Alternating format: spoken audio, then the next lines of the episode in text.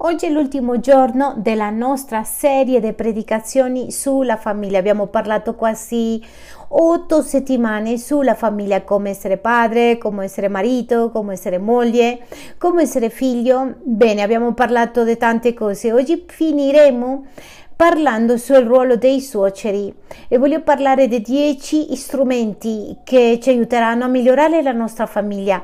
E stiamo restaurando la famiglia e ci sono 10 strumenti che toccheremo e così eh, che ognuno di voi possa portare nella borsa di attrezzi per fare la famiglia, costruire e quindi riusciamo a farlo bene. Chiudiamo gli occhi, vorrei che tu pensi alla tua famiglia, tua famiglia e tuo marito, tua moglie, i tuoi figli tuoi fratelli, tuoi genitori, tuoi suoceri, tuoi nonni, tuoi nipoti? E anche questa famiglia di Dio. Grazie mille Padre per ciascuno di quelli che sono qui rappresentando. Signore aiutaci ad avere molto buone relazioni con le nostre famiglie che tu ce le hai dati e li amiamo e vogliamo accettarlo come tale ti benediciamo nel nome di Gesù, Signore, ti benediciamo. Benediciamo tutte, tutte le cose che tu fai, questo piano che hai, perché nessuno ha smesso, come tu con noi, a insegnarci come avere una, una buona vita in famiglia. Nel nome di Gesù. Amen e amen. Possiamo sederci. Benvenuti a tutti. Se tu vuoi vivere la famiglia, lo stile di Dio, ti inviterò a farlo ed ascoltare la ssi.com le diversi modi di farlo, diversi modi di, di vivere una famiglia ed averla d'accordo secondo quello che Dio ci chiede. Molto bene, andiamo allora oggi velocemente a vedere Ebrei 8 versetto 5. Andiamo insieme a Ebrei 8 versetto 5 e lo leggiamo e vediamo cosa dice. E questo è il nostro testo base durante queste settimane che abbiamo predicato. E che cosa vuol dire questo? Io voglio che tu muovi questo alla tua famiglia. Questo versetto parla della costruzione del tabernacolo del Tempio di Dio e ci serve, ci aiuta per noi capire sulla nostra famiglia. Ebrei 8:5 e dice: Essi celebrano un culto che è rappresentazione. Chi sono loro? Eh, siamo noi, la famiglia. Serviamo all'interno di un sistema di adorazione. Il migliore sistema che esiste è la famiglia ho bisogno di portarti e rimuovere dalla mentalità che la Chiesa è il primo sistema, sistema di adorazione, il primo gruppo, l'organizzazione, la prima organizzazione, il primo sistema di culto è la famiglia.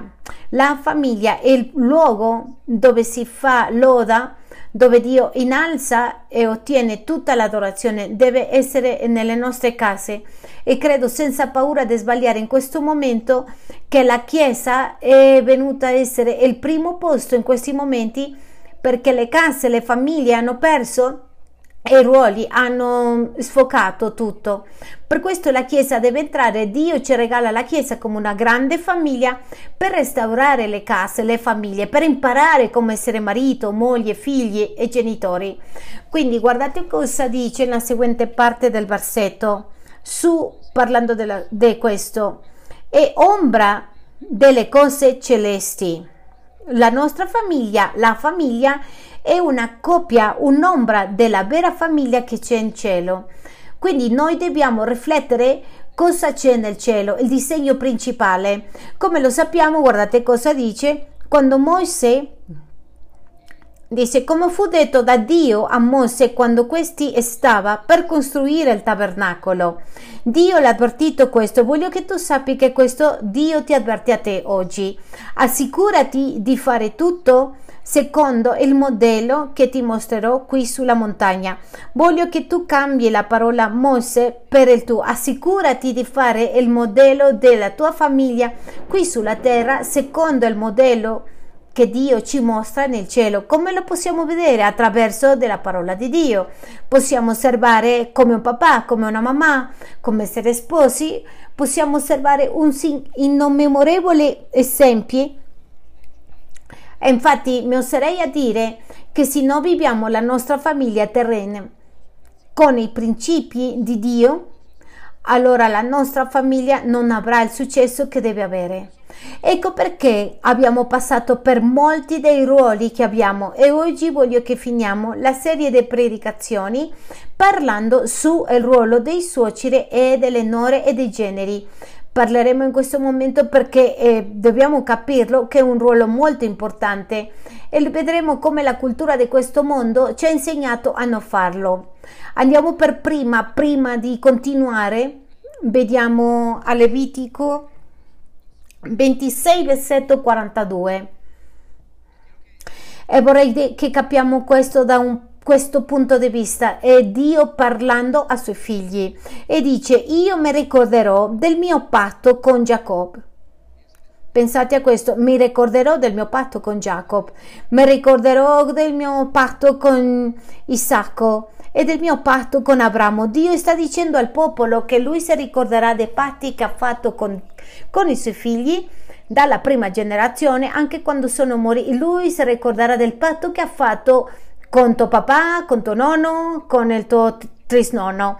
Voglio che pensate a questo, guardate come bravo Dio, che bello è Dio che si ricorda delle promesse che ha fatto il mio padre, il mio nonno e il mio trisnonno. Sì, sono stati credenti e in questo caso lo farà con, con voi. Quando tu avresti figli, nipoti, Dio li dirà a tuoi bis trisnipoti anche se tu stai addorm- dormendo, la Bibbia dice che si ricorderà del patto che ha fatto con te. Diamo un applauso al Signore, quanto è bello, eh? Anche quando noi siamo morti, Dio ci dirà, anche quando noi stiamo dormendo, Dio si ricorderà di ciò quello che ha promesso. Dallo stesso modo, Dio si ricorderà del patto che ha fatto con suo padre, anche con il suocero e con la suocera, perché il padre, la moglie e il marito. Quindi vedremo le due funzioni principali dei suoceri e vorrei che le sappiamo perché la cultura di oggi ci dice non avere un buon rapporto con i suoceri, infatti non avere nessun rapporto. Sembra che i suoceri sono un problema. Ci sono battute dei suoceri, ci sono battute, scherzi cristiani.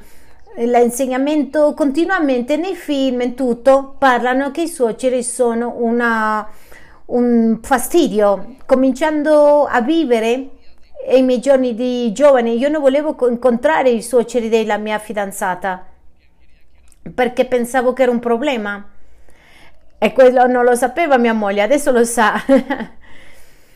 era come se la cultura fosse che non vogliamo sapere niente con i tuoi genitori e questo porta, non porta benedizione, diciamolo così, non porta benedizione.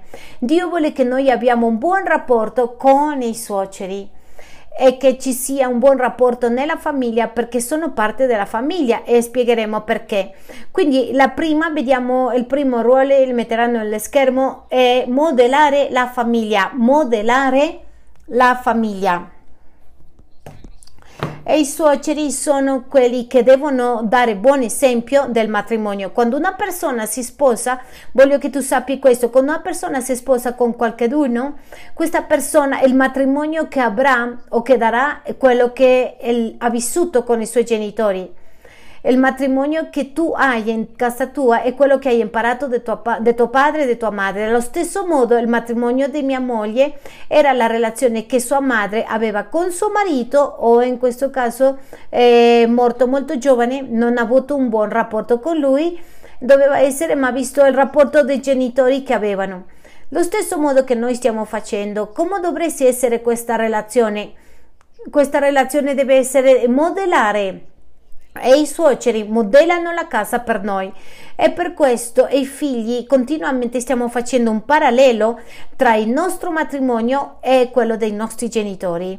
Sempre si stanno paragonando. E il matrimonio di mio padre e mia madre erano così e che mio padre era tranquillo e che mia madre parlava tanto e che mia madre serviva e che mio padre era molto tranquillo e che mia madre questo. Sempre stiamo eh, paragonando. Perché perché è il modello che abbiamo e se tu lo, sempre le paragonerai cosciente o incoscientemente e tu dirai a volte non voglio essere come mia madre, io non voglio essere così, mio padre era così, io non voglio vivere questo. Quindi il modello dei nostri genitori sempre ci sarà lì nei nostri matrimoni.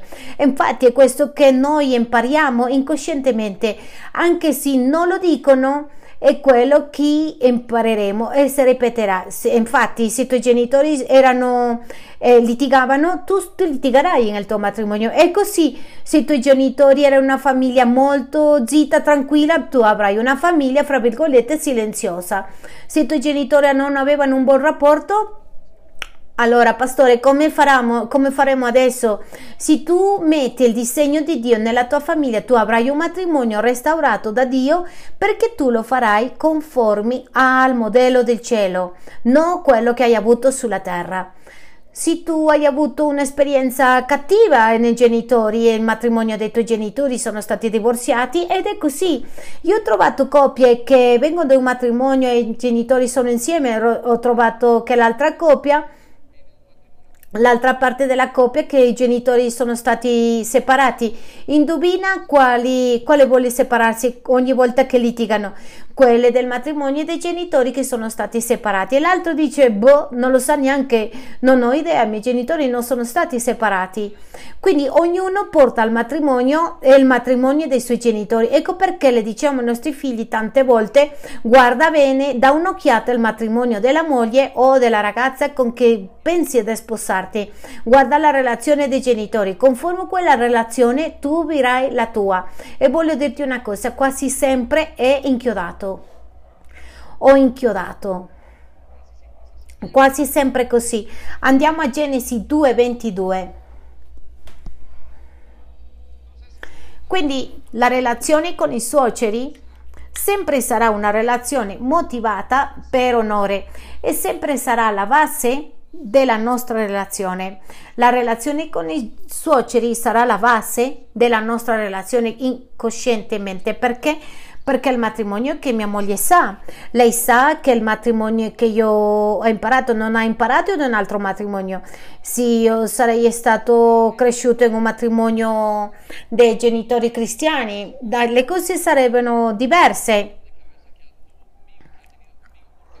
Perché? Perché io non ho passato di una formazione come credente, però grazie a Dio eh, ha cambiato il modello. Genesi 2:22 ci dice Dio il Signore, con la costola, con la costola che aveva tolta all'uomo, formò una donna e la condusse all'uomo. L'uomo disse, questa finalmente è ossa delle mie ossa e carne della mia carne e la sarà chiamata donna perché è stata trattata dall'uomo. Quando tu ti sposi diventi un, soltanto una carne. Miei genitori diventano e i genitori dei Sandi e i genitori dei Sandi diventano i miei genitori. Quelli sono i miei nuovi genitori. Che bello che Dio ci dà nuovi genitori. E tuttavia alcuni vedono come nemici per la cultura che abbiamo. E non è così. Vederle così è sbagliato. Tu devi essere il migliore amico dei tuoi suoceri. Devi essere loro sono il modello che tu avrai. E il momento in che Sandy sta male con sua madre, lei se, se, se mette male e sbaglia con me. Per questo il rapporto è molto importante.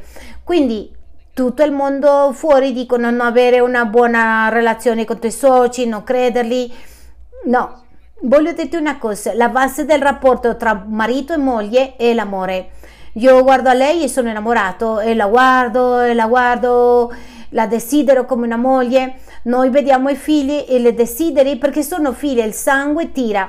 Tu, tu vedi i fratelli, c'è qualcosa che ti collega, ma i suoceri non c'è questo rapporto con i suoceri, sino che con i suoceri devo lavorare, onorare questa relazione. Non è una relazione che viene in modo naturale, è una relazione che deve venire e uscire, e essere coltivata al modo di consegnare questa relazione. Però non stiamo dicendo che tu devi vivere con i tuoi suoceri, stiamo dicendo che tu devi avere buone, molto buoni rapporti con i tuoi suoceri e sono molto importanti per te. Però pastore viene, la signora non lascia, non lascia riposare, sono molto importanti perché? Perché sono parte della stabilità come sta. Sono il modello della famiglia, quindi i suoceri dovete avere buoni matrimoni perché i tuoi figli, i tuoi generi vedranno questo matrimonio e lì dove prenderanno, oh, come tuo padre, no, no, no, no, no, no voglio essere diverso perché quello è il modello uh come tuo papà oh che bello io così voglio che tu sia dai impara da tuo padre c'è scritto nel versetto 24 Perciò l'uomo lascerà suo padre e sua madre e si unirà a sua moglie. I figli non devono uscire di casa a 16-17 anni. E i figli devono uscire di casa per entrare in una relazione. Torno e dico, i figli non devono uscire di casa biblicamente per fare qualsiasi cosa, vivere la vita, approfittare, provare se le piace un uomo, una donna. No, anche a volte devono fare, però devono uscire di casa perché la casa è una preparazione per il matrimonio. Ci siamo? Quindi quando io preparo i miei figli per il matrimonio, sì, io ho preparato la mia relazione bene, sono pronto per essere padre, pronto per essere suocero, quindi questi figli sono pronti per entrare in una prossima relazione. Voglio che tu pensi... Eh, noi siamo usciti a studiare, qualsiasi altra cosa, o ci ha portato una crisi fuori di casa. Voglio, voglio dirti che come si fa? E avere una visione di ciò che può fare. Il ruolo dei suoceri è dare esempio di famiglia. Ragazzi dicono io voglio essere come suocero. Mio suocero avuto una casa quando aveva tanti anni. Mia suocera ha fatto questo, mio suocero, mia suocera. Perché? Perché sono modelli. Quando tu pensi che i tuoi suoceri sono i tuoi nemici, c'è qualcosa sbagliato nella tua relazione. Ora ci sono relazioni suoceri che non stanno bene, per questo dobbiamo essere stare bene emotivamente. Genitori, suoceri, dovete lavorare tanto nella vita intima. Ci sono suoceri che sono proprio eh, che ammettono tutto, tanti altri che sono proprio con tanto, tanto rigidi tanti suoceri che permettono che le ragazzine vengano a casa, rimangono lì, questo è sbagliato, perché sarà così il rapporto dei figli con l'altro, così sarà la base nel tuo matrimonio. Ecco perché è importante che tu capisca come relazione che tu devi avere e qual è il tuo ruolo. I tuoi occhi stanno vedendo, i figli vogliono avere un matrimonio migliore che il tuo e questo è importante che papà non vuole che, tu sta, eh, che i tuoi figli siano, stiano meglio di te. Certamente, tutti vogliamo, tutti vogliamo che tuo figlio Andres abbia un matrimonio migliore di quello che io ho avuto. Di questo si tratta la vita, passare di generazione in generazione. Quindi andiamo alla seconda funzione dei suoceri ed è insegnare come vivere. Insegnare come vivere. Genitori e suocere approfittate ogni momento per migliorare perché ogni momento è insegnare ai tuoi figli, ogni momento, ogni cosa è un modo di fare le cose.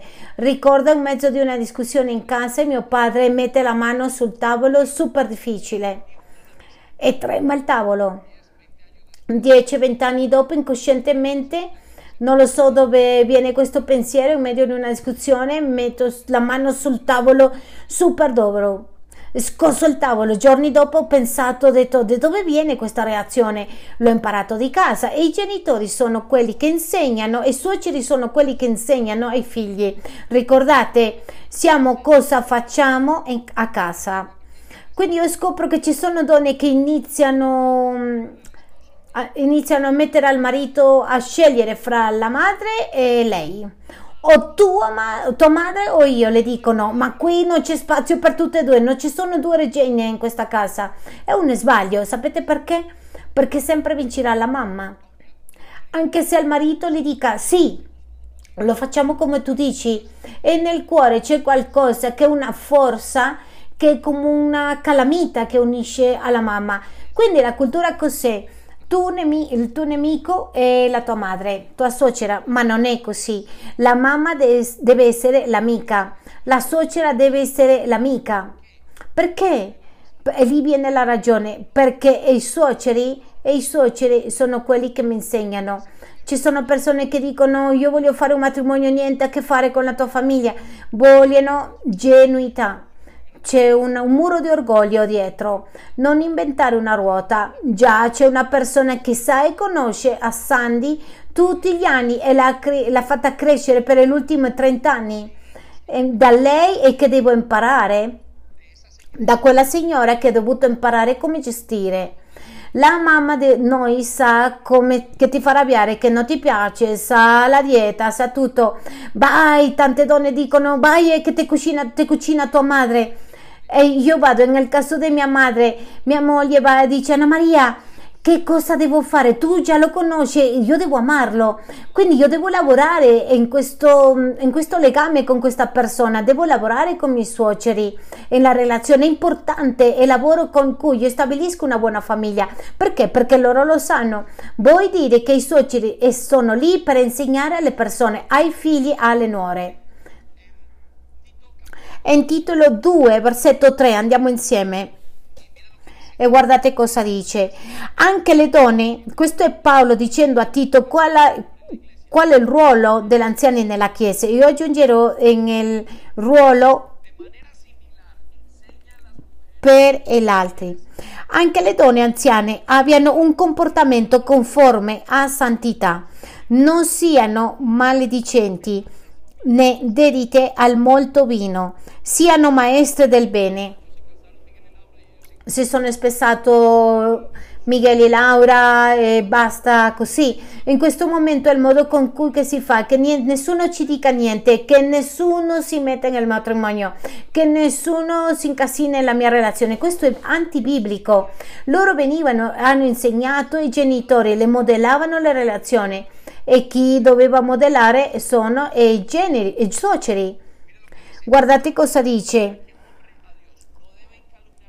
Non siano maledicenti né dedite al molto vino, siano maestri del bene. Il 4. Ascoltate quello che dice, per incoraggiare i giovani ad amare i mariti, ad amare i figli, devono istruire a chi alle più giovani, alle più piccole, il ruolo delle persone, delle donne più grandi, degli uomini più grandi, delle suocere, dei genitori e istruire all'altra generazione. Qual è il problema? Che le generazioni di oggi non vuole perché come dicevo la settimana scorsa non vogliono avere nonni, non vuole mm, fare crescere questa relazione, non vogliono avere relazioni fra i suoceri. Quindi quando il suocero viene alla mente viene problema ma biblicamente quando suocero viene a mia mente viene nuovi genitori. E se io onoro i miei genitori devo onorare i miei nuovi genitori. Quindi ci sono famiglie ci sono coppie che si incaricano di essere gelosi. Signora tu sbagli così tanto. E ti dico perché. Tuo figlio tua figlia tuo marito ha bisogno di stabilità e la stabilità che ha la fa, la prende dalle relazioni con gli altri, soprattutto con i tuoi genitori. Molti anni fa non le vediamo in questo paese, che abbiamo i nostri genitori lontano e vengono una volta ogni due anni, ogni anno, ogni due o tre anni e stanno con noi.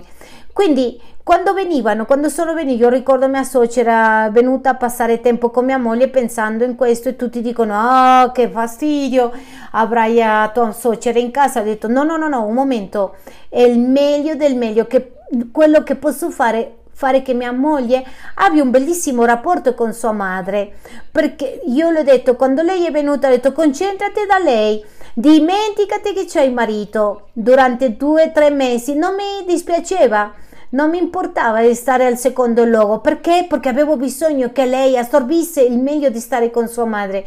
Che altro può stabilizzare a lei? È una madre stabile, una donna stabile e stabilizzerà me. E qual è il problema di te o di tanti, di molte famiglie che si stabilizzano il marito con i genitori? O scegli o lei o me. E torno e dico, sempre sarà la mamma, perché c'è una, una calamita per dentro. Forse dice sì, ma per dentro sarà risentito. E i mariti non capiscono il potere di avere una buona relazione con i suoceri. È il migliore che può succedere, Dio l'ha fatto così e funziona. Avendo un buon rapporto, Sandy si stabilizza e può essere migliore madre. Guardate cosa succede. Molti vogliono un marito speciale e che li tratta bene. Voglio dirti una cosa, il marito che tu hai ti tratta a te come ha trattato sua madre. La moglie che tu hai ti tratterà a te come il rapporto con il suo padre. Per questo, prima di sposarti, tu devi vedere il marito con quella che ti sposerai e vedere come la relazione con sua madre. E se il tipo è un, un, un, maleducato con sua madre, ti tratterà dello stesso modo con te, a meno che il Signore venga e lo cambia. Se la donna è disobbediente di suo padre, questo porterà al matrimonio. Perché? Perché quello che portiamo al matrimonio è quello che abbiamo visto. Quindi meglio, il migliore rapporto che tu potrai avere è che tu stai bene con tua suocera perché, perché te lo edificheranno e ti stabilizzeranno a, motivo, a modo emotivo. Io ho bisogno che mia moglie sia stabile, che lei stia bene con i suoi genitori, questo voglio. Guardate cosa dice nel versetto che stiamo leggendo. Essere sagge, caste, diligenti nei lavori domestici, buone, sottomesse ai loro mariti, perché la parola di Dio non sia disprezzata. Queste ragazze hanno visto in casa cosa fare male grande, dicevano, ehi, trattalo così, così si tratta il marito, serve prima al marito, mette per primo, curalo a lui ai figli devono essere così. Era la seguente generazione, la generazione successiva. Ecco, ecco perché si è smesso da fare e ci sono tanti problemi. C'è una mancanza di onore nelle case. La cosa migliore che tu puoi fare è onorare i tuoi genitori e onorare i genitori di tua moglie e tuo marito. Perché? Perché tu starai onorando a lui. Tu non puoi dire che tu vuoi bene a tuo marito, a tua moglie e odi i suoi genitori, i suoi padri. È come dire ti amo a te e odio i tuoi figli. Versetto 5.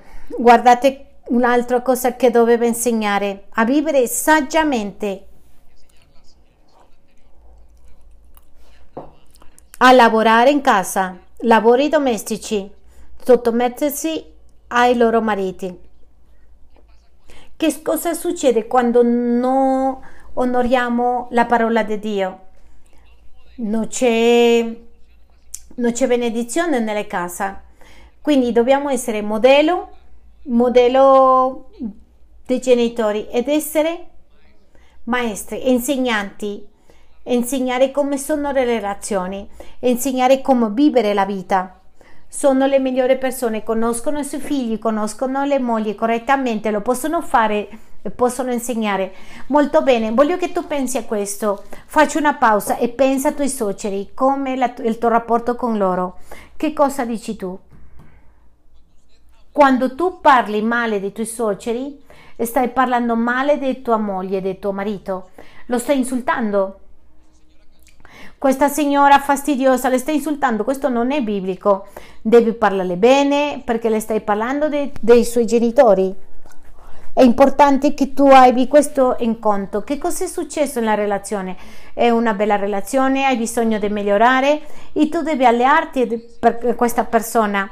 Che cosa vuol dire? Che tu devi devi consentire certe cose, no, ci sono righe che devono essere stabilite, ma devi pensare come onorare, come amare, come posso fare in modo che la tua famiglia stia bene, anche se vengono a vederti venite, Una delle cose, dei, dei, punti di cambiamento nella vita di mia moglie e nella mia vita sono stati quando i miei genitori sono venuti qua per stare con noi e questo rapporto ha rigenerato un sacco di benefici per la nostra relazione. Quindi voglio che tu pensate a questo. Molto bene, andiamo ai generi, alle nuore. Il ruolo dei generi e le nuore prima di tutto è onorare i generi e le nuore devono onorare. Questo è il tuo ruolo. Onorare i tuoi genitori perché rifletteranno il rapporto con i, con i tuoi genitori. Se tu non hai un bel rapporto con tuo padre, con tua madre, non puoi riflettere niente di buono. E il modo di cui tratto a mia madre, al mio padre, è il modo come tratto i genitori di Sandy. Questo sarà lo stesso modo e il modo come tratterò a lei. Per questo è così importante educare in questa cultura. Dio dice che chi ama ai genitori del suo marito, tua moglie, sta amando al suo marito. Parla bene e litiga, amalo. Fai tutto quello che devi fare per sollevare questa relazione. Ti conviene, è un investimento. Tutto quello che tu fai con il tuo suocero è un investimento con tua moglie. Non c'è niente che le fa più felice. Che altro può fare contento a me che i miei genitori stanno bene, si sono preoccupato per il rapporto con i miei genitori, ci avrò tanta attenzione e questo farà che io sto male anche con mia moglie. Quindi pensa a questo. Chi rifiuta i suoceri e sta rifiutando è il marito. Quindi è un rapporto di onore e saggezza. Voglio portarti al prossimo, alla prossima funzione dei suoceri. E l'altra è imparare. il ruolo dei generi e delle nuore è onorare ed imparare onorare ed imparare, dare amore ed imparare, stare zitto ed imparare, essere in casa loro sono i capi. Praticamente tu le devi lasciare la tua stanza. Lo dico in un senso figurato. Loro devono prendere il posto. Ah, sono arrivati i genitori che si, sen- si siede il papà lì nel tavolo perché è arrivato il papà, perché Dio vuole così Dio sempre si riferiva al tuo padre Abramo, al tuo padre Isaac, al tuo padre Giacomo. Sempre parlava di questa generazione di onore. Vogliamo figli che ci onorano, noi dobbiamo onorare i genitori come vogliamo. E saranno rafforzati questi legami for- profondamente. E l'altro è imparare. I migliori insegnanti che abbiamo sono in case nostre. Anche se non ci insegnano e si fermano a insegnarci di un modo o l'altro sono i nostri genitori. Chi mi conosce meglio dei miei genitori? Chi conosce meglio a Sandy? E io voglio andare da lei, suocera, insegnami come farlo con mia moglie. Che cosa devo fare? Come devo gestire questo? Ho parlato del cibo. Io non ti cucinerò, no, io non sono tua madre. Errore numero uno. Tu all'essere mamma, perché quando un marito cerca una donna, cerca uno simile a sua madre. Ti ripeto, io non sono il tuo padre, errore. Tu sei la figura paterna che lei ricerca. È la figura paterna. È un sbaglio non pensare a questo. Sì? E pensare di questo modo è un sbaglio perché deteriora tu stai cercando incoscientemente in questa donna le caratteristiche di tua madre. È strano che ci sono donne che si sposano con uomini che sono molto forti e vai, guarda i genitori e il papà e sono allo stesso modo. L'hanno scelto così. Ci siamo? Amen? Siete un po' tranquilli, zitti, non lo so perché. Molto bene. Allora, i generi imparano come si mantiene la coppia, si ispirano nelle conquiste dei genitori suoceri. Il genero mm, e la nuora sempre stanno pensando mia suocera ha fatto questo, come farò? E si sta paragonando sempre, confrontando per farlo meglio. Devi confrontare per renderlo migliore, per raggiungerlo. La realizzazione di un uomo è quando fa qualcosa, non avete paura, suoceri, suocere, quando i, i generi nuori vogliono fare meglio di voi, perché si sentono realizzate. Mio padre aveva una macchina, io avrò una macchina un pochettino meglio. Che cosa significa questo? Arrivato allo scopo, all'obiettivo, perché siamo le standard degli obiettivi. Mio padre è arrivato, um, ha fatto, arrivato a studiare questa, fino qui, alla media io voglio andare all'università, ci sono problemi dei suoceri e i genitori, si sentono male, incoscientemente una competizione che vogliono fare? Questo, non è così, questo è il modo, certo figlio vai più là.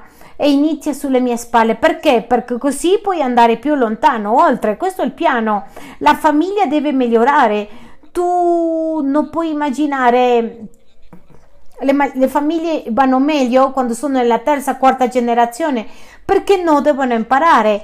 Le finanze sono imparate un'altra generazione, già passato questa conoscenza, questo, già hanno imparato a spendere bene, la seconda imparano a risparmiare, la terza compra una casa, è una questione di generazione in generazione. E i pastori hanno figli e i primi sono di un modo e gli altri di un certo modo. E migliori, la prossima generazione è molto meglio, il piano di Dio è un piano di insegnamento, l'insegnamento è in casa, è il disegno come lui lo fa. Quindi gli errori vengono registrati, si contrastano con quelli che vanno prima di loro e i genitori dicono no, questo è quello che succede. Tito 2:3. Andiamo allo stesso versetto che guardavamo. A essere sagge, caste, diligenti nei lavori domestici buoni, sottomesse ai loro mariti, perché la parola di Dio non sia disprezzate.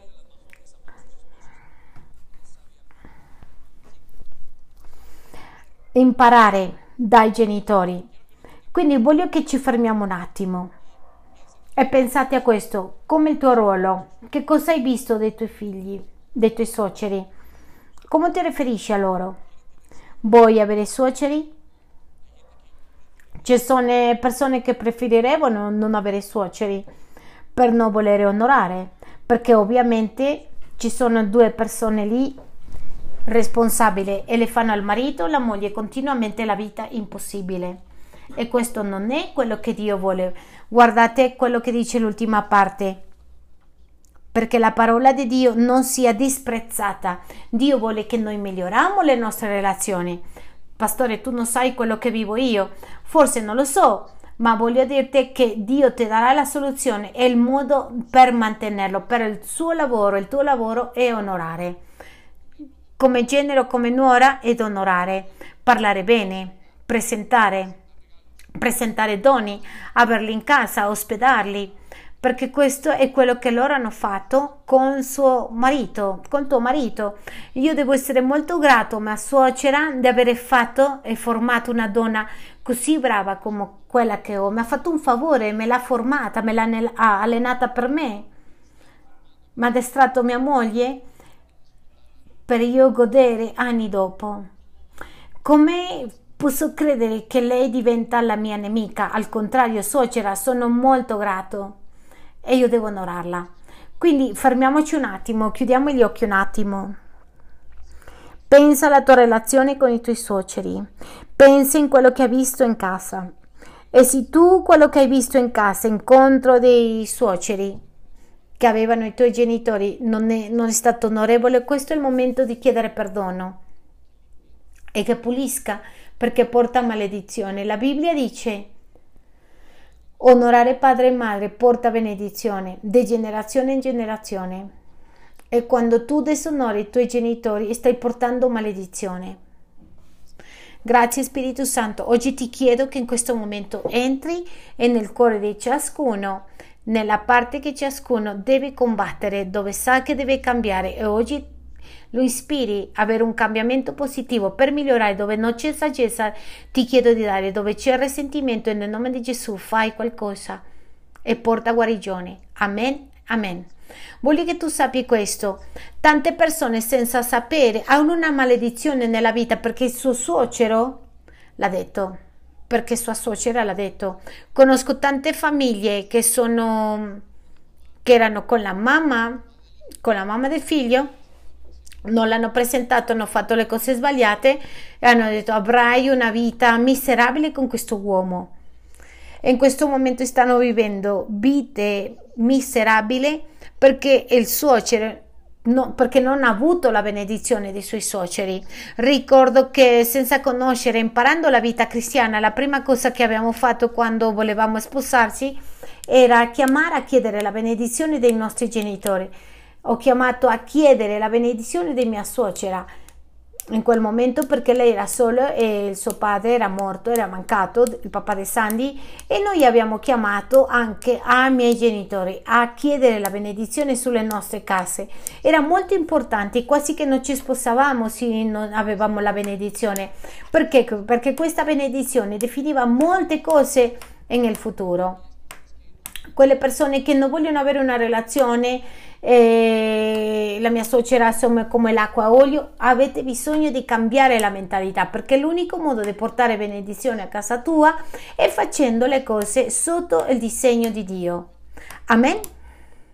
Molto bene, alziamoci un attimo per, per piacere. Prendiamo aria. Profondamente, Signore, grazie, ti chiediamo di ispirare i giovani, agli adulti e a quelli che siamo qui un nuovo modo di vivere. Nel nome di Gesù, alziamo le mani. Prendiamo aria profondamente, grazie, grazie, grazie mille Signore. Diamo un applauso Signore grande.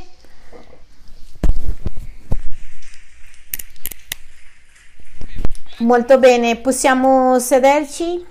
Eh, stiamo costruendo famiglia, abbiamo bisogno che tu ti ispiri, che i giovani siano ispirati, che i fratelli Now siano ispirati. Abbiamo bisogno che Sarita, che qui Hillary, tutti quanti imparano come si mantiene una famiglia. Che il giorno di domani la prima cosa che fanno è trovare una relazione che Dio guida e quando Dio la guida sia guidata per mantenere l'onore che deve mantenere avere una, un rapporto senza l'approvazione dei genitori è quasi come mettersi una maglietta di 11 bare. Avere una relazione senza approvazione dei genitori, mm, dobbiamo fare un altro. Non lo so a chi sto parlando, però bene. Abbiamo parlato di costruire una famiglia, di ricostruirlo e Dio ci ha dato molti modi, ci ha dato ruoli, ci ha dato tutto come è nel cielo e che cosa possiamo fare. Ora voglio che tu fai e scrivi, c'è una scatola di strumenti, 10 strumenti che le, ti daremo in, in questo momento. La prima, voglio che siete enfatici, la prima è il patto, del matri- il patto matrimoniale, è l'accordo matrimoniale. Andiamo a parlare di questo velocemente ma voglio che tu le scrivi, che prendi appunti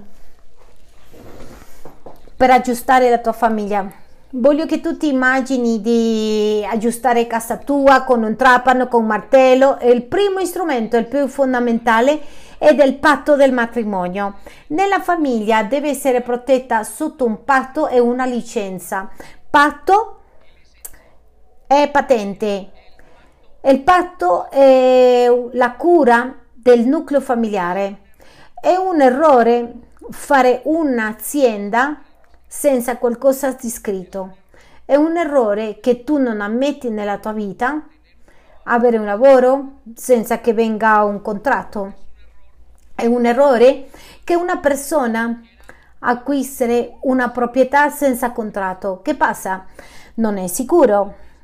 Dallo stesso modo, avere una famiglia senza un contratto è un errore perché non c'è niente che si prenda cura. La, il primo strumento che Dio vuole che tu abbia è proteggere la tua famiglia e proteggere attraverso un patto. È così vero questo da parte di Dio che anche lo stesso governo protegge le famiglie. Se tu manca l'altro, c'è una domanda, c'è una richiesta e dice ci sono, erano mariti, erano coniughi, erano in un patto tante persone che pensano che un matrimonio è un gioco e il matrimonio è una delle prime cose che esiste. Chiesa, guardate qui, tu non saresti a guidare una, un'auto senza assicurazione perché ti butti a, a fare una famiglia senza matrimonio perché vuoi dimostrare se sessualmente sta bene l'altra persona? Ragazzi, concentriamoci. Tu ti butti a avere una relazione senza matrimonio perché? Perché vuoi provare qual è il motivo, qual è la verità dietro di questo? Mancanza di impegno. Non sarà che tu vuoi scappare e non vuoi nulla che ti comprometta? Sempre sta pensando in una via di uscita? Quindi il, il primo strumento che tu devi avere è il patto. Il patto significa che io mi impegno davanti a Dio e davanti a tutti. È una patente per camminare nella vita. E i figli osservano il patto del matrimonio e poi dicono io voglio una famiglia giusta, una famiglia corretta, io non voglio uscire di casa se non mi sposo, io ho bisogno di un patto, il primo strumento è la, è la polizia assicurativa di casa, è quello che tu stai facendo, quello che curerai che si prenderà cura della tua casa. Nessuno di voi considera avere un passaporto essere in un paese senza documenti senza essere legale. La stessa cosa è un avere un matrimonio senza il documento, il, il patto della famiglia. Il, il, patto del matrimonio quindi la legalità lui, Dio l'ha fatto è il modo come lui protegge il matrimonio è il modo come l'essere umano che è di natura senza compromesso e l'essere umano non vuole compromettersi tu non ti vuoi compromettere con nessuno e i ragazzi non vogliono compromettersi con gli studi la gente non vuole compromettersi con i figli la gente non vuole compromettersi con la vita il matrimonio è un modo di dire mi comprometto quindi è il, primo strumento che tu devi avere. Qual è la prima? È il matrimonio. Seconda, usciranno qui, è il principio di autorità. E il principio di autorità sono i ruoli. Ogni organizzazione, ogni azienda che non vive per funzioni finisce in e sbagli. Una squadra di calcio che non ha ruoli il giorno di domani è un portiere e l'altro è la difesa, sempre perde tutte le partite. Questo non è nuovo per nessuno. Allo stesso modo la casa dove l'uomo non conosce il suo ruolo e la donna non conosce il suo ruolo, non ha un concetto di autorità in casa e non lo vivono, vivono in fallimento. Io direi che uno dei problemi numero uno è nelle case d'elite sono non conoscere i ruoli non sapere qual è il ruolo di ciascuno. Pensiamo che il mondo ci pongono, beh, insieme, mettete insieme in casa, fate quello che volete fare, inventate qualsiasi cosa, qualsiasi sciocchezza e questa è una relazione. No, no, questo non è una relazione, deve essere educata, ci devono essere ruoli. E anche se i primi due o tre anni le persone sono effetti del sesso, del chimico, del piacere, per l'altra persona, voglio dire che dopo tre, due anni si toglie e si aprono gli occhi e dicono che cosa faccio con questa persona. E lì dove inizia la fase dell'accoppiamento. Per questo tante persone che hanno preso relazione di vivere con qualcuno e non hanno vissuto sotto i principi dell'autorità non hanno relazione di successo. Pastore, cosa faccio? Donna fa il ruolo della donna, non dell'uomo. Uomo fa il ruolo dell'uomo. Figli, fate il vostro ruolo per funzionare la relazione. Quindi, secondo il principio di autorità, terzo, la comunicazione. Più forte comunicazione è il modo di esprimere ciò che pensiamo e sentiamo. Uno dei più grandi difetti di qualsiasi famiglia e anche della Chiesa sono le role di comunicazione. Per alcun modo noi pensiamo che le nostre relazioni sono per osmosi. Guardate, mia moglie mi riprovera ogni tanto, Davide, tu pensi che mi hai detto, ma hai nella tua mente, siamo soltanto una carne. Lei si ricorda continuamente, lei dice, tu pensi che già me l'hai detto, io penso che l'ho detto. A volte le l'ho detto. Guardate, è per mancanza di comunicazione. Non lo so come ti senti, non lo so come mi sento, non lo so come esprimere, non mi capisce perché non l'hai detto, non lo so perché non l'ho detto, perché non posso trovare il momento. Allora, la comunicazione è uno degli strumenti più più potenti che abbiamo nel matrimonio. Guardate, la vostra relazione non è beneficiata per la opposizione per osmosi. Non esiste, non c'è comunicazione per osmosi. Non abbiamo gli esseri umani, infatti Dio l'ha messo lì perché noi potiamo, possiamo parlarci l'uno con l'altro e darci e ci ha dato la capacità, Dio non ci, non ci ha dato la capacità alla moglie per leggere la mente, la tua mente e tu non hai la capacità di leggere la mente dei tuoi figli. Io ritrovo famiglie che i figli non vogliono parlare con i genitori. Figli e i genitori non sanno leggere le vostre menti, non sappiamo leggere la mente dei nostri figli. E voglio dirti questo, neanche loro lo sanno. Le relazioni sono così vicine in casa che uno pensa incoscientemente che l'altra persona già lo sa, perché tu stai pensando, è una cosa incosciente che succede, per questo la comunicazione è importante. Terzo, quarto, è il Shabbat. Pastore, il giorno sabato, domingo, domenica, ti dico, il giorno in cui la famiglia crea legami. L'istrumento fondamentale del Shabbat significa il giorno di riposo per stare con la famiglia e, con, e avere un incontro con Dio.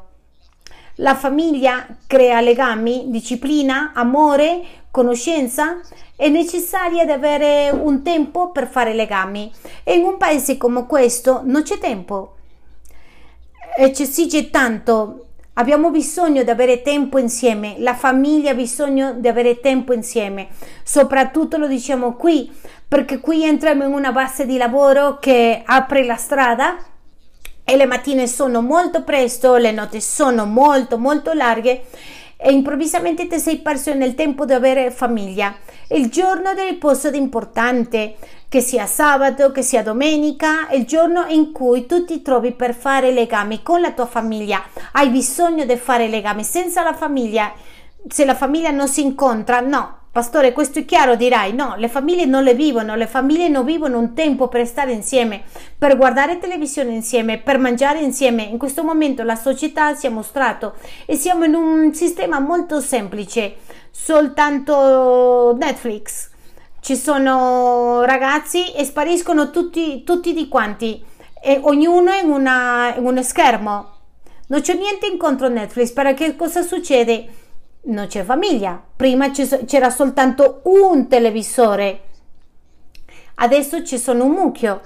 La TV cambi- ha cambiato il modo di fare famiglie e voglio che tu tenga in conto perché il giorno di Shabbat, questo momento di riposo è molto importante per te, è un strumento per te. Non funziona una volta, deve essere continuamente una volta alla settimana, una volta ogni tanto o tutti i pomeriggi tutte le notte, ma ci vuole tempo tempo di questo strumento è essenziale in casa.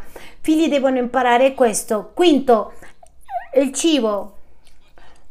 Ripetiamo insieme, il cibo, il cibo è il punto di incontro per espressare amore. Ti racconto una cosa, i problemi di bulimia, i problemi di anorexia, e i problemi che devono a che fare con il cibo sono problemi domestici, sono problemi di relazioni con i genitori. È un modo di dire alla mamma, mamma, non sono d'accordo con te. È un modo di, di che va direttamente relativo con i genitori. Pastore come questo, sì, perché il cibo è il tempo dove la famiglia si riunisce. Guardate, in il cibo impari a spendere eh, orari, nelle pasti impari tutto. Un figlio che un giorno mangia un'ora, un altro un'altra ora, il giorno un'altra ora, vive una vita disordinata. Ci sono persone che dicono no, è che non mi piace, non è che non mi piace, è che non l'hai imparato nel rapporto con la tua famiglia. Il cibo è come la mamma insegna a amare Moglie, ascoltate questo, ci sono mariti che non si sentono amati perché sua moglie non le prepara il cibo al mattino e dice il, è il marito quello che fa. E la motivazione di non mangiare è non mi vuole bene. Non, è, non ho tempo, sai che io non cucino, no, non mi vuole bene, non mi ama. Parla con tuo suocero perché tua suocera sicuramente l'ha servito eh, il cibo e quando tu lasci che tuo marito vada via, beh, lui va via, dice, eh, a volte tanti mariti si sentono molto male quando le mogli non danno da mangiare. Il cibo è centrale, un strumento molto importante nella famiglia, è il luogo della convivenza. Delle cose essenziali per essere umano è respirare e fare molte cose, dormire tanto, ma l'unica che condiviso è il cibo. Tu ti siedi. Quindi il cibo insegna orari, disciplina, insegna amore, in Latino America si, funziona, cioè, si serve così una montagna e quando i figli imparano a mangiare così non si sottomettono a niente, si mangiano così in eccesso. C'è un problema di costi. Tu stai insegnando molte cose sul cibo. Come mangi, si mangia con cucchiaio, si mangia con quell'altro, si mangia in disordine. Ovunque. E uno degli strumenti molto importanti è il cibo il cibo crea legami, discipline, dimostra amore, tutto. Quindi voglio che tu pensi a questo, ai punti di cibo a casa.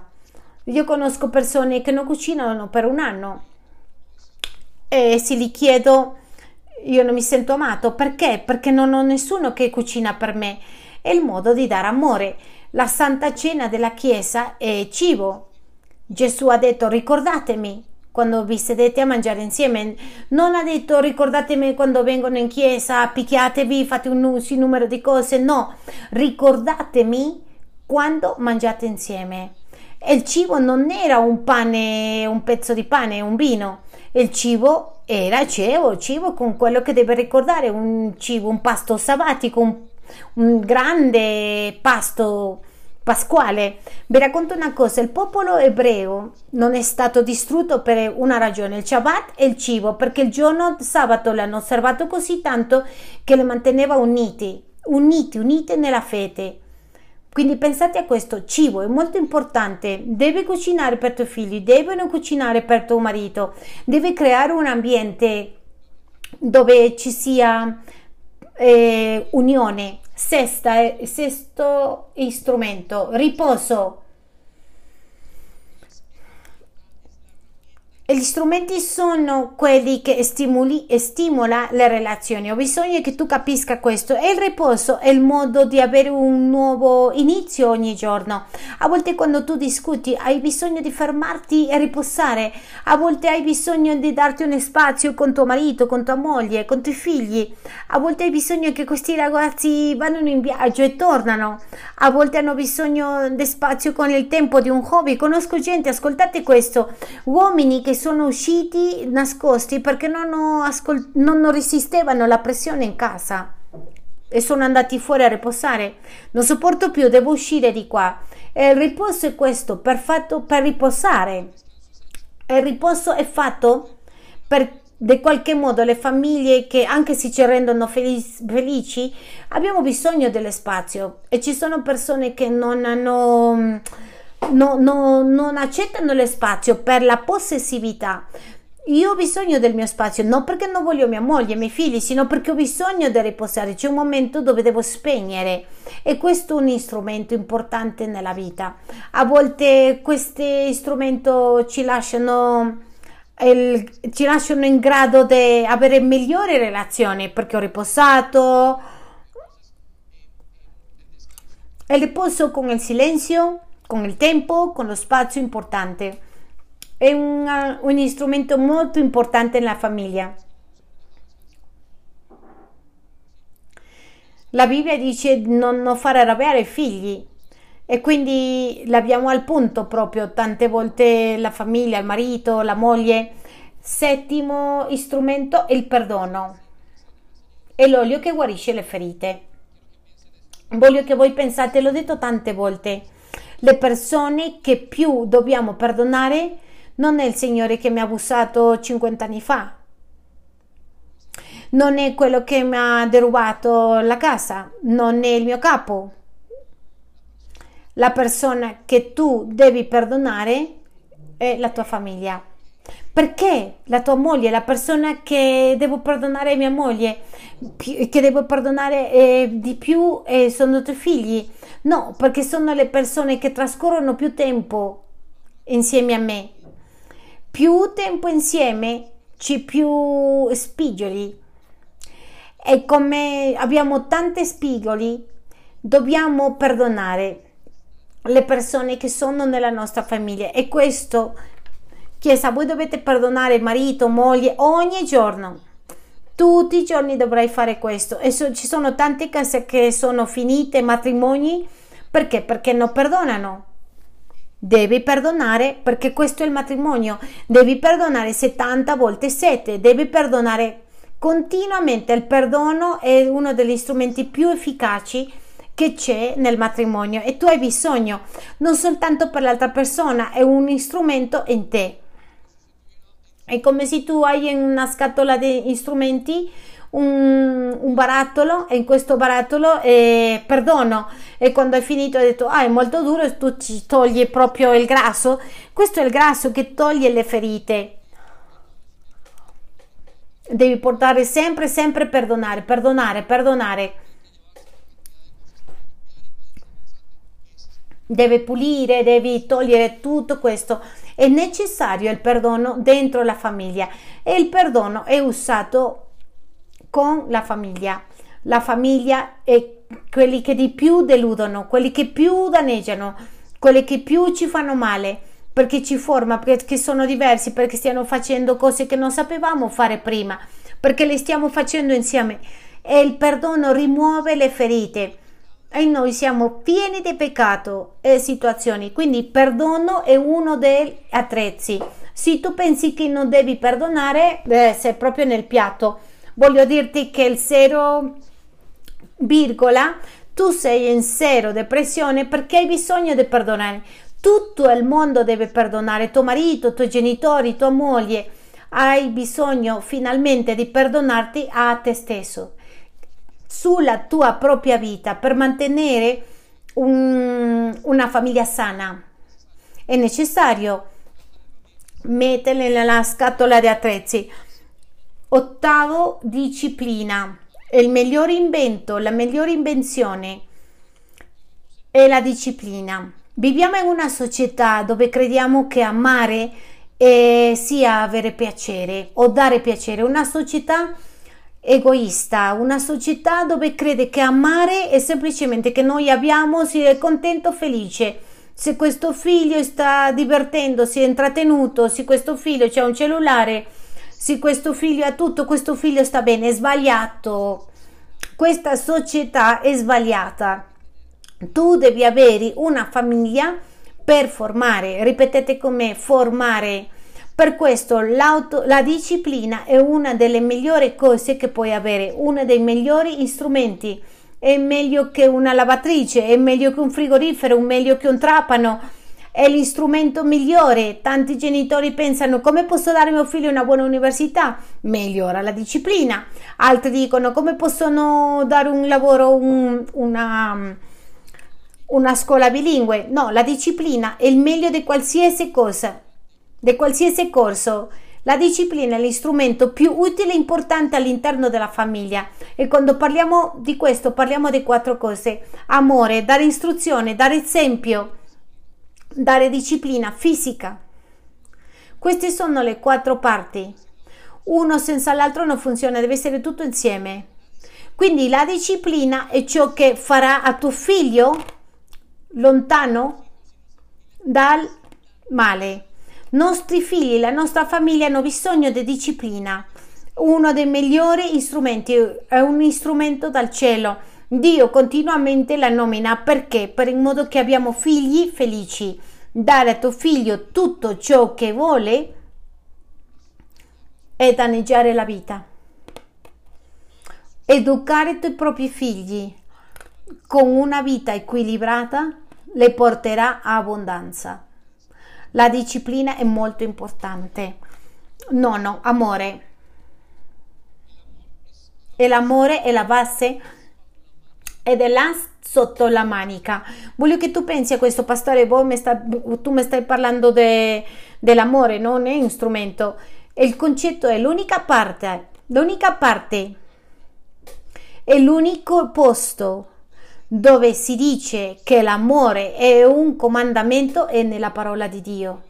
E che cosa ti voglio dire con questo? È un ordine che tu ami, che tu ami, è un ordine Dio ci dice è un comandamento, non è una scelta l'amore, è un comandamento, devi amare. Devi amare, non, non esiste se vuoi, no, Dio ha detto ti lascio un comandamento, amare. È la prima volta in tutta la storia che qualcuno dice che da amare è un comandamento. È un pazzo. Come tu dici, come posso ordinare un comandamento? Mia moglie ha bisogno che dica devo amare a Sandy, devo fare questo. Dio sa perché l'amore copre moltitudine di peccati e colpe.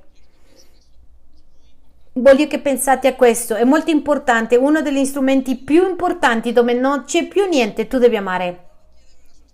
Dove tu non vuoi più vedere tuo marito, devi amare. Dove tu non vuoi vedere tua moglie, dove tu, non, tu vuoi gettare i tuoi figli per la finestra, no, devo amare. È l'istrumento più potente usato da Dio per aggiustare cose che stanno sbagliate.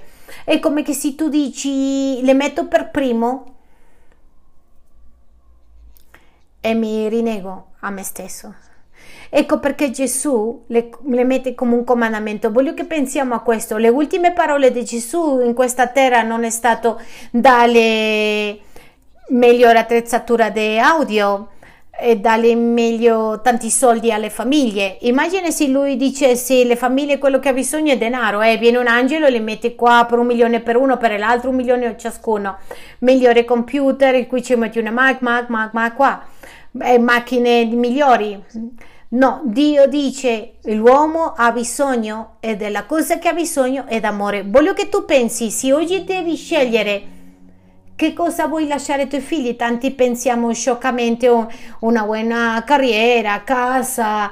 No, nessuna di queste cose ha detto Gesù, se no amore. Infatti, se non amo, tutto sarà come un strumento che non serve per niente. Quindi l'istrumento più importante alla fine di tutti i tempi è l'amore e l'amore copre moltitudine di peccati. Se tu non hai amore, non hai salute. Questo è molto grave. Non sto pensando al, all'amore del sentimento, amore, è per amore che io sono qui con te, perché ho deciso di amarti. Amen? Molto bene, il gruppo di Loda per favore venite e l'ultimo è la presenza di Dio. L'ultima delle attrezzi, degli strumenti che hai nella vita è la presenza di Dio per la famiglia. Ora ti do il contesto, perché la presenza di Dio o perché è stato lo Spirito Santo chi ha disegnato la famiglia che c'è in cielo. Nessuno sa meglio come mettere la famiglia come Dio vuole. Alziamoci un attimo in piedi. Noi non sappiamo vivere, noi non sappiamo come prenderci cura di una famiglia. Tu vieni di famiglie disfunzionali come me, veniamo da famiglie che non hanno saputo farlo, veniamo da case che sono perdute, veniamo da case di genitori che stavano male, genitori che non sapevano.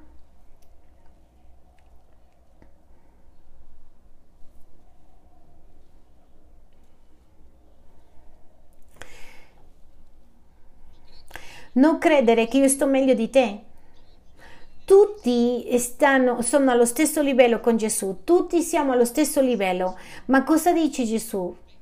Venite che io ti farò riposare. Dio dice, io ti restaurerò la tua famiglia. Infatti Dio non è il Dio della mia protezione come ci piace. La stragrande maggioranza di noi preghiamo Dio proteggeci, perché ci sentiamo sprotetti. Dio fornisce perché eh, abbiamo bisogno della fornitura quotidiana, ma pochi capiamo che Dio è il Dio delle famiglie. Se tu vuoi conoscere un titolo ottimo, direi che Dio è il Dio delle famiglie. Tu non saprai farlo. Dio tu non lo sai come fare una famiglia perché veniamo così lontani dal sistema di Dio che ci siamo inventati qualsiasi cosa, tu ti metti a vivere insieme con la tua fidanzata e iniziamo relazioni che non sono, facciamo una quantità di errori. E poi ci lamentiamo e le diamo la colpa a quello che sono accanto senza sapere che siamo stati noi che non abbiamo saputo costruire. Ma la buona notizia è che Dio lo sa e che se oggi le permetto e le do libertà allo Spirito di Dio che quello che sta facendo, che tutto lo sforzo che fai in continuazione, fammi entrare, fammi entrare, io ti aiuto a formare la tua famiglia, fammi entrare, io ti aiuto io ti guiderò, io ti mostrerò come fare, come una, un papà, una madre, un marito, figlio. Ricordo che prima di avere Gabriela, Dio mi ha dato tre ragazzi belli che ho e ci ha concesso l'ultima figlia, ma mi ha spaventato prima di averla. Come porterò un figlio a questo mondo? E avevo già una coscienza di credente che potrebbe essere un confronto. Per sfortuna chi vive in questo mondo e vive qui e Dio mi ha detto non smettere di farlo perché io sono il Dio delle famiglie e passo alla, alla generazione successiva. Dio ha detto di moltiplicare la terra, Dio è il Dio delle famiglie, è interessato così tanto alle nostre famiglie perché sa che la nostra stabilità. Guardate come pastore posso risolvere qualsiasi problema, ho tanti problemi, ma quando sono mm, sto male con la mia famiglia, sento, sento, che non risolvo niente, sento che la giornata va via, che non sono capace, che non l'ho fatto. E so che tanti ragazzi che hanno una cattiva relazione con i genitori non prosperano. Perché? Perché non stanno bene con le loro famiglie. La famiglia è la tua vita, per questo Dio è Dio della famiglia. Molti sono stati indeboliti per una separazione. Danneggiare la famiglia ha lasciato male, altri sono indeboliti perché i fratelli e sorelle sono allontanati e siamo davanti a una sfida molto grande perché il mondo intero ci sta dicendo non fare una famiglia come quella che dice la Bibbia, inventati qualunque. E oggi più che mai vediamo più divorzi, vediamo più malattie e vediamo di più malattie mentali. Permettimi dirti, se ci fossero buone, buone famiglie non vivremmo ciò che stiamo vivendo. La tua stabilità viene dall'interno, dalla tua famiglia e Gesù lo sa. Per questo fa che tu entri nella famiglia di Dio. Quindi voglio invitarti a che tu lasci la libertà allo Spirito Santo, che oggi gli dica Spirito Santo, ho bisogno che tu entri. Guardate ragazzi, Jonathan, ragazzi che sono lassù, Brian, ragazzi di questa parte, quando ti sposi, quando puoi vivere, devi farlo bene, perché ti porterà benedizione. Forma diverse famiglie. Tu sei chiamato, fratelli e no, siete chiamati a questo, siete chiamati a formare altre famiglie. No, per favore, non siate felici con quello che ci forniscono nella scuola. Tornate a casa, è più difficile costruire una famiglia qui, ma dura, dura tanto. Genitori, sapete che voi fate state facendo l'impatto alla prossima generazione, due, tre generazioni dopo, saranno menzionati se lo fate bene. Fino a quattro generazioni avete bisogno di essere. Non prendetelo così light, come si dice in inglese, leggermente. No, è serio. Quello che fai oggi saranno i tuoi figli. Da oggi dipende il matrimonio, da da due generazioni dei tuoi nipoti, ti accompagnerà la benedizione dei nonni, accompagnerà la benedizione dei trisnoni, ma anche può accompagnare le maledizioni di questi trisnoni. Per questo hai bisogno di formare una famiglia bene, ma Dio vuole aiutarci perché Lui è il Dio delle famiglie. Mi dispiace dire questo, quando saremo nella presenza di Dio, ancora saremo in famiglie. Perché è il modello che c'è nel cielo. Non credete che faremo sconosciuti come un stadio di calcio, saremo in famiglie e questa è la nostra formazione. Voglio che tu ti togli di ogni peso familiare, voglio che tu perdoni, voglio invitarti a prendere questi strumenti e riempirti d'amore. Ragazzi che avete difficoltà con i genitori, scartatelo questo e chiede al Signore come posso avere una, un migliore rapporto. Oggi è il momento di cambiare, lasciarsi influenzare da Dio. Chiudiamo gli occhi lì dove sei, Spirito Santo, ti chiediamo perdono, chiediamo aiuto, chiediamo forza. Oggi dichiariamo come persone che sono coscienti, consapevoli di non sapere come fare una famiglia, non sappiamo essere figli. Ci sono figli che continuamente combattono con i genitori e non capiscono perché. Ci sono genitori che mantengono queste battaglie di controllo con i suoi figli. Ci sono mogli che lottano per attirare l'attenzione dei mariti quando hanno l'attenzione di Dio. Ci sono uomini che lottano in questo momento per essere persone in casa quando Dio ha dato l'autorità. Ci sono ragazzi che combattono internamente, dicono non voglio avere un matrimonio, ho paura di sposarmi. Ci sono molte cose che passano nelle nostre menti in questo tempo dove sembra, che, sembra che la famiglia non sia importante, ma per te la famiglia è il centro, per te la famiglia è il posto, è il nido, per te la famiglia è tutto. La società ha passato, ha superato le gare, hanno passato cioè, tanto tempo fa non c'era università, non c'era ospedale, non c'erano eserciti, governi, soltanto famiglie. Signore, il pensiero è molto più grande. Per favore, tornaci in questa chiesa al disegno originale. Io ti chiedo in nome di Gesù che ora questa folla che ascolta oggi, che ti ascolta te, che sognano i ragazzi che sono lì nel secondo piano, quelli di qua, che gli anziani sognano con vedere i suoi figli e i nipoti e vederli con successo, successo biblico, che sognano, quelli che hanno figli piccoli, vedendo crescere, sposarsi e avere una famiglia migliore di quelle, porta nel nome di Gesù la riunione quando resuscitano i morti dei nostri parenti che aspettavano con te e nel nome di Gesù oggi porta libertà. Porta libertà, Signore, nel nome di Gesù alle famiglie. Togli i giochi di oppressione, rimuove il controllo nel nome di Gesù. Toglie ogni dolore nel nome di Gesù, guarisce le ferite interiori, guarisce nel nome di Gesù i mogli, le mogli e mariti. Io sono tuo figlio, andiamo, diciamo, sono tuo figlio. Guarisci, sana nel nome di Gesù, chiude gli occhi, chiede al Signore se c'è un momento per chiedere questo e chiede per la tua famiglia. È il migliore miracolo che puoi avere.